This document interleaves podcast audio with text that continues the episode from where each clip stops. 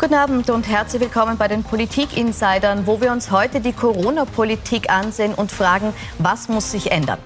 Dass in letzter Zeit nicht funktioniert hat, das streitet keiner mehr ab. Wir haben den vierten bundesweiten Lockdown seit Pandemiebeginn und ab Februar wird es in Österreich eine Corona-Impfpflicht geben. Zwei Maßnahmen, die niemand wollte und die womöglich verhindert werden hätten können. Was wir jetzt anders machen müssen, darüber spreche ich heute mit der Kommunikationsberaterin Nina Nina Hoppe, die sagt, jetzt ist Sachpolitik und kein Marketingpopulismus gefragt. Die Krise hat bereits zu viele Opfer. Und dem ehemaligen ÖVP-Nationalratspräsidenten Andreas Kohl, der sagt, jetzt ist Zusammenarbeit aller das Gebot der Stunde. Zu Beginn fassen wir aber noch mal die wichtigsten Aussagen der Politik der letzten Woche zusammen. Wir werden eine Impfpflicht einführen. Wir werden das Alter definieren müssen. Es wird Verwaltungsstrafen geben deutlich äh, zu illustrieren, dass jetzt der Zeitpunkt ist, geschlossen zu agieren. Das heißt nicht, dass die Fehler, die gemacht worden sind, von Seiten der Bundesregierung vergessen sind. Ich habe von Anfang an gesagt, dass eigentlich mein Ziel ist, die Ungeimpften zur Impfung zu bringen und nicht die Geimpften ihre Freiheiten einzuschränken.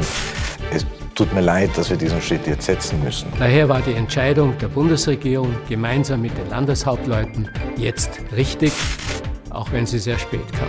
Egal, was wir gemacht haben, es war so, wie wenn gar keine Bundesregierung da wäre. Ich meine, ich muss überhaupt sagen, die Landeshauptleute haben ganz offensichtlich das Ruder übernommen in Österreich. Herr Kohl, es war so, als wenn überhaupt keine Bundesregierung da wäre. Würden Sie das unterschreiben? Naja, wenn das stimmen würde, dann könnte man ihr ja auch keine Fehler vorwerfen. Natürlich war eine Bundesregierung da. Ich gehöre nicht zu den Austromasochisten, die also die sich selbst zerfleischen sondern ich beurteile die Bundesregierung so, wie ich die deutsche Regierung oder die italienische beurteile, ohne Zorn und Eifer. Sie hat sich redlich bemüht. Die Ergebnisse sind so in Österreich wie auch anderswo nicht immer gut. Aber eines haben wir aus dieser Krise wohl alle gelernt. Prognosen kann man keine anstellen. Und Prognosen sind keine Versprechen. Und wenn Prognosen sich als falsch erweisen, ist dann die, die Prognose keine Lüge und ist auch das, kein, das Versprechen nicht gebrochen. Ich glaube, wir hatten eine Bundesregierung, sie hat sich redlich bemüht. Die Ergebnisse sind in manchem besser, in manchem, in vielem schlechter, aber das war nicht vorsätzlich. War es nicht vorsätzlich und nicht vorhersehbar, wie Herr Kohler sagt? Na, ich glaube, da spielen mehrere Dinge mit. Der, meines Erachtens das größte Problem war, dass, der, dass das Virus von Anfang an in Österreich politisiert worden ist nicht nur von einer Oppositionspartei, sondern auch von einer Regierungspartei, um ein bisschen die eigene Agenda, politische Agenda durchzusetzen. Und wenn man eben sagt, Bundesregierung, dürfen wir auch nicht vergessen, dass wir jetzt Anfang Herbst eine ganz starke Zäsur hatten. Wir hatten einen Wechsel an der Regierungsspitze und der, in der Regierungsverantwortung von dem einen äh, von, von, von Kurz auf Schallenberg. Und das ist ja auch nicht ohne mitten in so einer starken Krise, dass die Regierungsspitze, und da meine ich jetzt wirklich nur die Person, ausge, äh, ausgetauscht wird. Ähm, und es ist schon, wenn man so bedenkt, diese die Plakatierung im Juni, die Pandemie ist gemeistert. Also das äh, bei aller äh, bei allem Verständnis, dass das vielleicht nicht so absehbar war. Dieser Meinung bin ich im Übrigen nicht. Aber das ist dann doch sehr eine starke Botschaft an jene, die äh, das offensichtlich auch dann so umgesetzt haben. Deshalb sind wir unter anderem in dieser, in dieser Situation, weil das war verantwortungslos in meiner Sicht. Als das plakatiert wurde, hat es einen Gamechanger gegeben, das war die Erfindung der Impfung. Und darauf beruht diese Vorhersage, die im Übrigen auch angesehene Komplexitätsforscher wie der Herr Klimek oder ähnlich die Frau Schernhammer gemacht haben.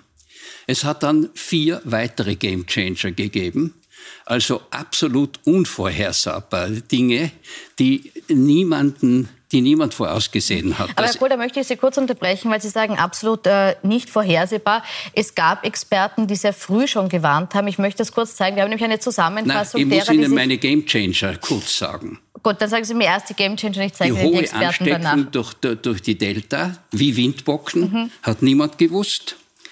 Die, äh, dass die Impfung äh, nicht von 70 Prozent genügt, sondern dass 85 Prozent geimpft werden müssen, dass Kinder höchst infektiös sein können. Alle haben geglaubt, Kinder übertragen nicht. Und das vierte war, dass äh, der Impfdurchbruch, niemand hat vorausgesagt, dass nach vier bis fünf Monaten nach dem zweiten Stich die Impfung durchbrochen wird. Mhm. Das waren alles vier Dinge, die nicht gewusst wurden. Die vielleicht im Juni nicht gewusst wurden, nur es war ja so, dass einerseits bis in den August, Oktober hinein von einem Ende der Pandemie gesprochen wurde ja. von ÖVP-Seite. Also wir haben ja Zitate, 13. Oktober Blümel, weil die Pandemie vorbei ist, Schallenberg, im August die Pandemie ist zu Ende. Gleichzeitig gab es aber ab Juli auch Experten, die gewarnt haben, das möchte ich jetzt kurz einblenden, diesen Zusammenschnitt. Ein Buch liest sich immer leichter von hinten nach vorne als umgekehrt. Ähm, und äh, wir hören natürlich, wir sind im regelmäßigen Austausch mit den Experten. Äh, manchmal wissen die auch nicht unbedingt alles. Das ist nun einmal im Leben. Keiner von uns hat die Kristallkugel. Ich glaube aber nicht, dass man uns vorwerfen kann, dass sie nicht lernfähig sind und, einer, und dann schneller reagieren. Ich kann den politischen Eiertanz um das Thema gut verstehen, aber aus wissenschaftlicher Sicht steht Österreich im Moment einfach an einem Scheideweg. Entweder dem Virus freien Lauf zu lassen oder eben die Inzidenzen zu kontrollieren. Und dazu müssen wir jetzt handeln. Wir sind mitten in der vierten Welle und man muss einfach Angst haben davor. Äh, was kommt in der kalten Jahreszeit, wenn jetzt die Leute nicht endlich sich impfen lassen? Aber ich schätze mal, wenn drei bis vier Wochen lang die Kurven weiter so ansteigen, ohne eine Abflachung einzunehmen, dann sollte man sich was einfallen lassen. Wir werden sicher äh, wie gesagt, an, an die Grenze kommen, wir werden sicher Operationen verschieben müssen. Das glaube ich hundertprozentig. Es ist naiv und einfach falsch zu glauben, dass jetzt die Inzidenz keine Konsequenz mehr hat. Mhm. Die Inzidenz führt zu erhöhten Krankenhaus, erhöhte Inzidenz, mehr Krankenhausfälle. Das ist wie früher auch, nur der Faktor ist ein anderer. Und darum wäre ich immer dafür gewesen, dass man weiter die Inzidenzen als wichtiges Leitkriterium für die Maßnahmen nimmt. Es ist eine kontinuierliche Entwicklung und derzeit ist auch noch kein Ende in Sicht. Warum nicht? Weil nicht genug Menschen geimpft sind. Das ist die ganz simple Erklärung. Ich könnte Ihnen fast ebenso viele Experten auf das Bildschirm bringen, die das Gegenteil gesagt haben. Ich könnte Ihnen Experten bringen, die im Juli gesagt haben und im August, dass also eine vierte Welle nicht wahrscheinlich ist. Ich kann mich noch sehr gut erinnern, noch den äh, Vizerektor Wagner, der gesagt hat, äh, in der Pressekonferenz, die vom Puls 24 übertragen wurde, äh, dass die ganze Entwicklung nicht vorher, vorhersehbar gewesen ist. Das große Dilemma, das kann ich als ehemaliger Politiker sagen, ist, Sie kriegen heute für jede Meinung einen Experten. Und also Sie müssen immer als Politiker entscheiden, wem können Sie glauben und wem müssen Sie glauben waren die Expertenmeinungen zu widersprüchlich, als dass man der Regierung jetzt den Vorwurf machen könnte, sie hätte zu spät reagiert? Ja, da haben wir ein evidenzbasiertes Beispiel mit dem Namen Wien. Das, in Wien haben wir ja die, die Situation gehabt, dass der Bürgermeister von Anfang an gesagt hat, gewisse Maßnahmen werden nicht aufgehoben bzw. fortgeführt. Und jetzt anhand der zwar auch steigenden, aber trotzdem, ich glaube, Wien ist jetzt am letzten, was in diesem Fall positiv ist, Platz, was die Inzidenzen betrifft. Das heißt, diese Maßnahmen haben doch gegriffen, wie FFP2-Maßnahmen Maskenpflicht. Und es scheint ja auch der Bürgermeister Ludwig einer derjenigen gewesen zu sein, der das dann massiv äh, getrieben hat, dass es auch zum Lockdown kommt. Ähm, nur er ist, das, er ist ein Beispiel dafür, dass man sehr wohl auf die Experten gehört hat und gesagt hat, wir müssen die, also zumindest noch nicht die Freiheit ausrufen, sondern die Freiheit noch in, in einem Maß sozusagen einschränken, wobei ich dieses Wort nicht so mag, äh, dass wir uns nicht in eine nächste Gesundheitskrise, äh, in eine nächste Gesundheitskrise schlittern. Und da geht es ja vor allem auch um die Belastung des Gesundheitssystems. Und da meine ich jetzt nicht nur die technische Belastung, sondern auch die Belastung des Personals, nicht? Also das ist ja etwas, was das, ich glaube, das können wir uns alle gar nicht vorstellen, was da sich momentan abspielt. Ludwig hat eine respektable Leistung abgeliefert. Das möchte ich ausdrücklich anerkennen und auch, dass sich sein Stadtrat Hacker von einem Saulus zum Paulus gewandelt hat und äh, auch eine sehr nachvollziehbare Politik im Lichte der Entwicklungen äh, geliefert hat.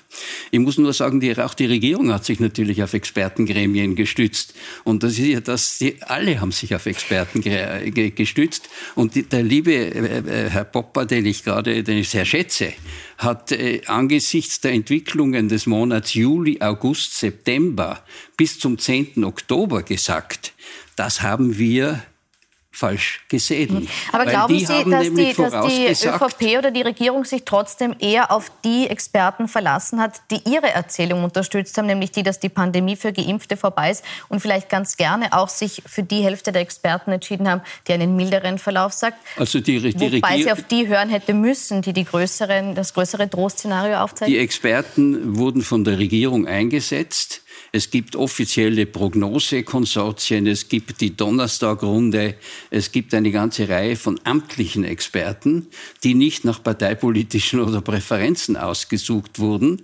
Und äh, natürlich hat man auch auf die gehört.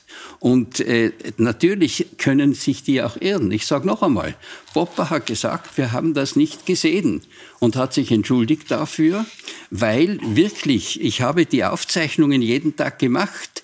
Wir haben vom Juli bis in den Oktober Inzidenzen zwischen 80 und 140 auf einem Plateau für eine Zeit, wo doch im Juni vorausgesagt wurde, da explodieren sie. Also da muss ich in meinen Punkten widersprechen, weil wir haben zum Beispiel mit Israel ein, einen, einen Staat gehabt und wie wir uns erinnern, war Israel ja Anfang des Jahres ein sehr beliebtes Reiseziel des damaligen Kanzlers, um irgendeine Impfstoffproduktion gemeinsam mit Dänemark zu bewerkstelligen. Ich weiß es jetzt auch nicht mehr genau. Jedenfalls ist Israel immer in einer Entwicklung so zwei, drei Monate vor uns gewesen, also vor Österreich zumindest. Und da hat man eindeutig gesehen, dass der der, die dritte Impfung, die sogenannte Boosterimpfung, notwendig ist, weil die, die, der Schutz nach, äh, nach der zweiten Impfung nach vier Monaten rapide abnimmt. Ja?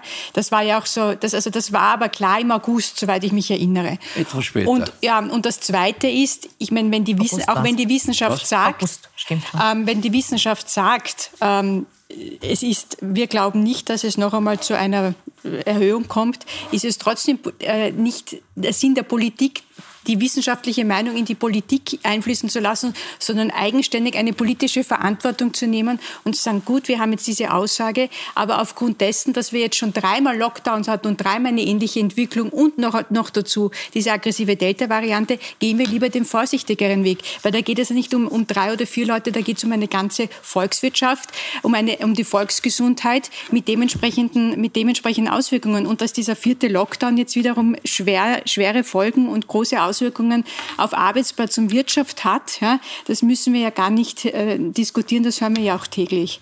Dass man manches zu spät gemacht hat, das glaube ich auch. Also wir hätten früher reagieren müssen. Äh, es ist ja so die, die berühmten Stufen. Die Stufe 2 ist ja im September nicht erreicht worden. Die hat man vorausgesagt, die wird Mitte September erreicht, ist nicht erreicht worden. Und man hätte auf Israel mit den Impfdurchbrüchen schneller reagieren können. Das verstehe ich schon. Aber Frau Hoppe, stellen Sie sich vor, bei einer Inzidenz zwischen 100 und 120 konstant, bei einem Intensivbettenbelag von 200 konstant, ja, hätte da jemand einen Lockdown oder G2 oder G3 verhängt. Das wäre ja ein Aufstand Na, gewesen. keinen Lockdown, aber gewisse... Nein, ich sage ja G2 oder G3. Ja, aber darum geht es zu dem oder die damaligen. Masken- Ja, aber zu dem damaligen Zeitpunkt war das große Problem, dass die Regierungskommunikation mehr oder weniger im Sommer damit aufgehört hat, die Leute über die Impfung zu informieren und aufzurufen. Das genau im ganz wichtigen, also die die die die, die. Kampagne des Roten Kreuzes ist eingestellt Ist ja. worden und das war die große tragende Weil man Kampagne. andere ja? Dinge- Aber es ist nicht mehr angekommen. Die Menschen waren einfach Flüge sozusagen. Ja? Ja, aber- Sie haben nicht mehr die, die, die, die Gefahr war ihnen nicht mehr bewusst. Und man sieht es ja auch an den Impfzahlen, dass die, glaube ich, bis Anfang des Sommers, ich habe es jetzt nicht mehr genau im Kopf, die Erstimpfungen extrem zugenommen haben. Und dann gab es wirklich einen Peak nach unten. Jetzt ist es ein bisschen wieder besser geworden, aber wir sind lang nicht dort, wo wir der Anfang des Sommers waren, wo die Leute unbedingt wollten, weil es am Anfang auch diese Lieferschwierigkeiten gab. Und das ist auch, der, das ist jetzt unabhängig von Prognosen, die Durchimpfung war immer ein ganz valider und wichtiger Bestandteil einer erfolgreichen nie jemand in Management. Frage ja, gestellt. ja, aber es wurde dafür Aber auch ich nicht möchte jetzt etwas gemacht. sagen. Wir sollten dem Wort des Herrn Bundespräsidenten Beachtung schenken, der gesagt hat, nicht nach hinten schauen, schauen wir doch nach vorn. Wir haben jetzt wieder die halbe Sendezeit und haben nur von der Vergangenheit geredet. Weil aber die Fehleranalyse auch ein, ein, ein die- wichtiger äh, Punkt ist, um den Schritt nach vorne zu gehen. Eine objektive Fehleranalyse gibt es nicht. Noch und nicht, ja. nein, das, das kann man immer erst viel, viel später machen. Und ich glaube, dass also natürlich manches nicht richtig war, dass man bei manchem schneller hätte sein können, aber grundsätzlich die Fundamentalkritik und der Hass, der der Regierung entgegenströmt. Der, der Herr Mückstein wird also äh, äh, wirklich mit Hass verfolgt, äh, auch der, äh, der Herr Bundeskanzler. Das ist nicht gerechtfertigt. Die Leute haben sich bemüht, Sie haben manches gut gemacht, sie haben manches schlecht gemacht. Jetzt gibt es einen Schulterschluss, hat man den Eindruck, zwischen äh, vielen. Auch die Sozialdemokraten ziehen am Strang.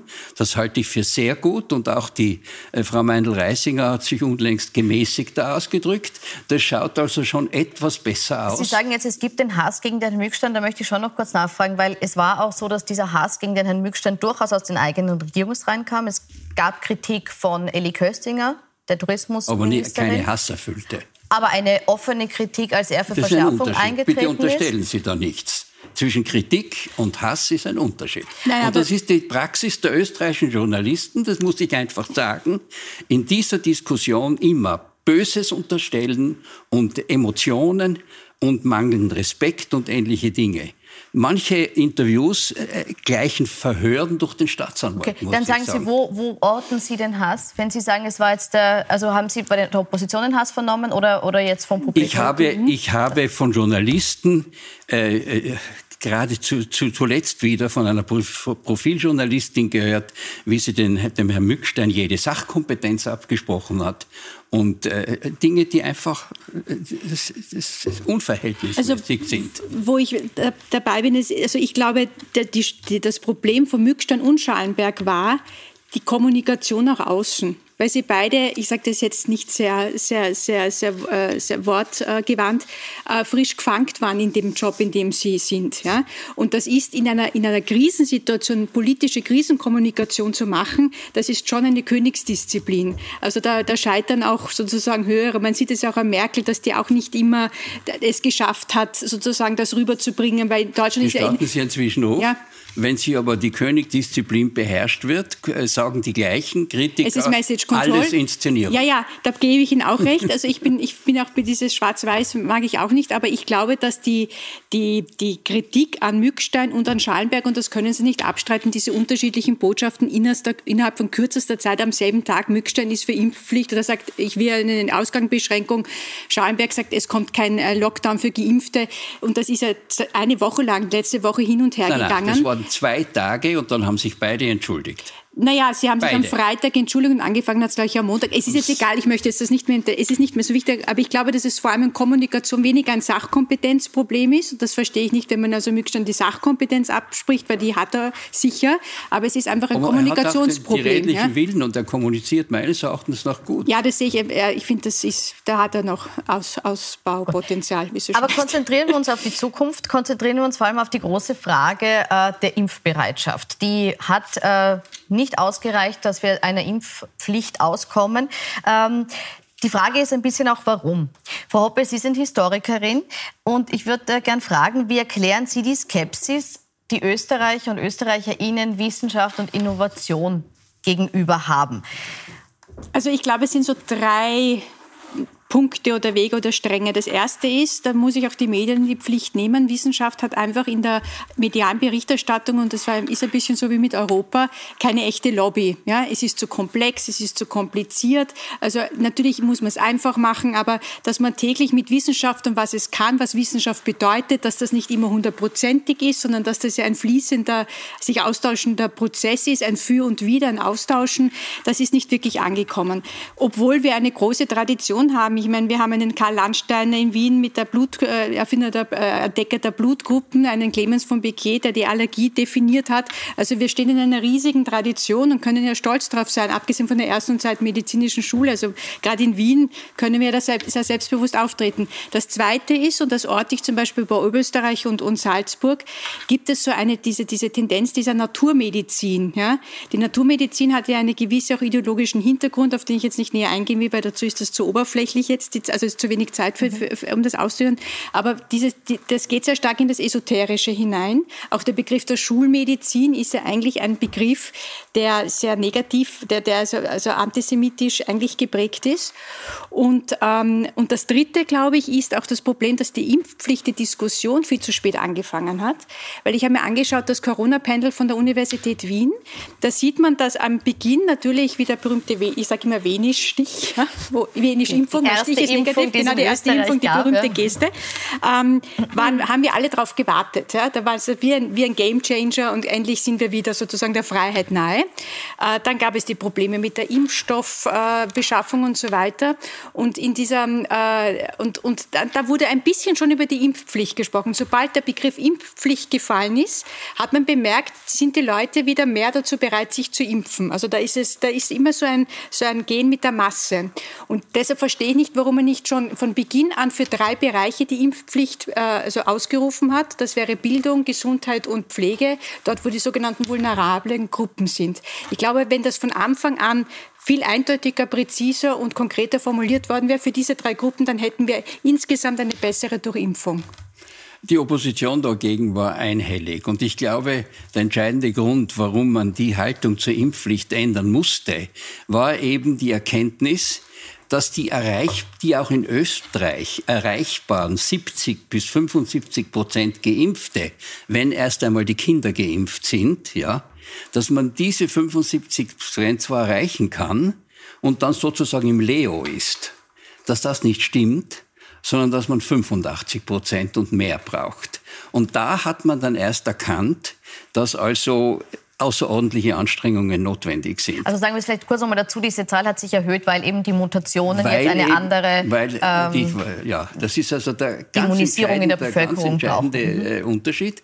Und ich glaube auch, das hat ein, jemand in, der, in, der, in einer Zeitung sehr gut analysiert, dass wir durch den Aderlass der Wissenschaft äh, im Jahr 1938 dass uns äh, unglaubliche Mediziner und, und Pharmakologen etc. aus äh, Gründen des Nationalsozialismus, der Terror des, der, der Verbrecher der, äh, der nationalsozialistischen verlassen haben, dass dem auch eine gewisse Wissenschaftsfeindlichkeit folgte, von der wir heute noch leiden. Und es ist ja auch so, bitte, diese Wissenschaftsfeindlichkeit durchzieht ja auch die Freiheitliche Partei. Es, ist ja, es ist ja so, dass Sie, hätte, haben ja nach den Gründen Politik gefragt. mehr unternehmen müssen? Ja, ich habe nach den Gründen gefragt. Mich interessiert nur auch, warum hat man es nicht geschafft, ein Phänomen, das 38 eingeleitet wurde, bis zum Jahr 2021 wieder zu bereinigen. Hätte man da in der Bildung mehr unternehmen müssen? Sind es die Medienwissenschaft? Hätte, hätte Dativari sind drei Larifari. Gut, schauen wir weiter nach vorne. Was müssen sagen, wir jetzt weil, weil Sie mich unterbrochen hm? haben, äh, was die Gründe sind. Mhm. Ja. Also ich glaube, das darf man in so einer Diskussion nicht verschweigen. Und das ist viel zu verharmlost worden in der öffentlichen Diskussion.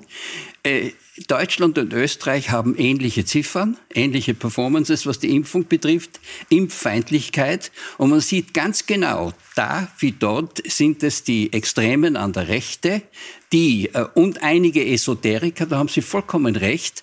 Also das, was so, was der Spiegel im Bereich der Anthroposophie äh, manchen, nicht allen, manchen, in Österreich sicherlich nicht, ja, geortet hat, diese Feindlichkeit äh, eben so. richtige ja. Medizin gegen ja. Schulmedizin. Ja. Aber die Freiheitlichen haben eine Verantwortung vor der Geschichte, die also, die sie eigentlich gar nicht tragen können nämlich dass wir so wie die AfD, dass wir so wenig, äh, dass wir, dass Leute gibt, die äh, Entwurmungsmittel für Pferde nehmen und dann daran sterben und das dann noch äh, propagieren. Mhm. Also ich finde, das ist einer der großen Gründe.